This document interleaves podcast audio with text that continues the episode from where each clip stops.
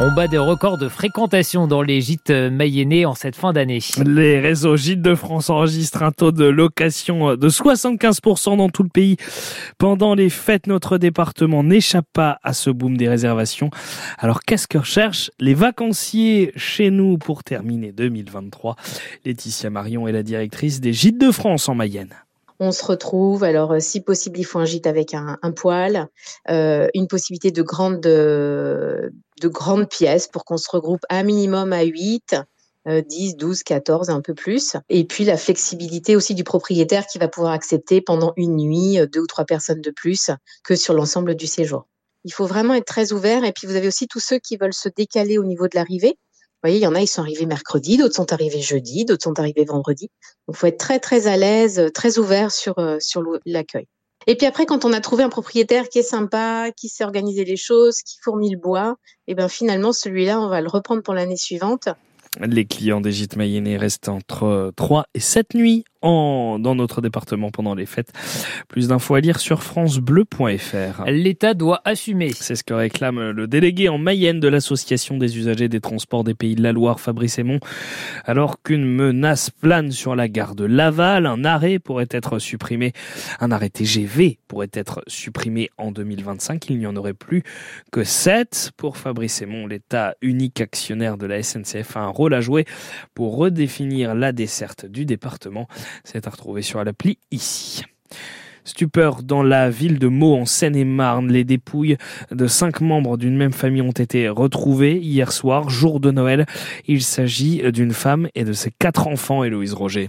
Les corps sans vie d'une femme et de ses quatre enfants âgés de 9 mois, 4 ans, 7 ans et 10 ans ont été découverts hier soir aux alentours de 21h dans un appartement à Meaux en banlieue parisienne.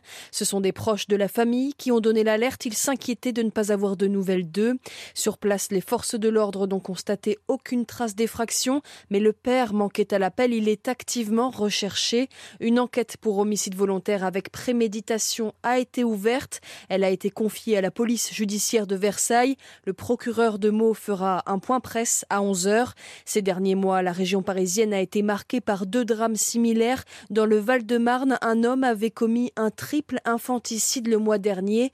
En octobre, dans le Val d'Oise, un gendarme avait également tué ses trois filles avant de se donner la mort. C'est une tribune qui va faire parler pendant au moins toutes les vacances. 50 artistes viennent de publier dans le Figaro un texte pour soutenir Gérard Depardieu, visé par plusieurs enquêtes pour agression sexuelle et mis en examen pour viol.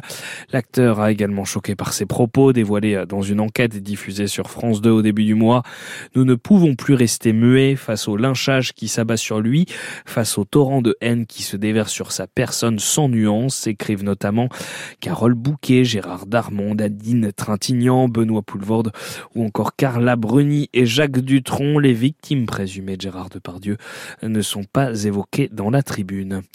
Alors que Noël était célébré partout dans le monde hier, le patron de l'Organisation mondiale de la santé a alerté sur le désespoir croissant des habitants de Gaza qui n'ont plus de quoi manger. L'OMS évoque pour la première fois le risque de famine. Le premier ministre israélien veut lui intensifier l'offensive contre le Hamas.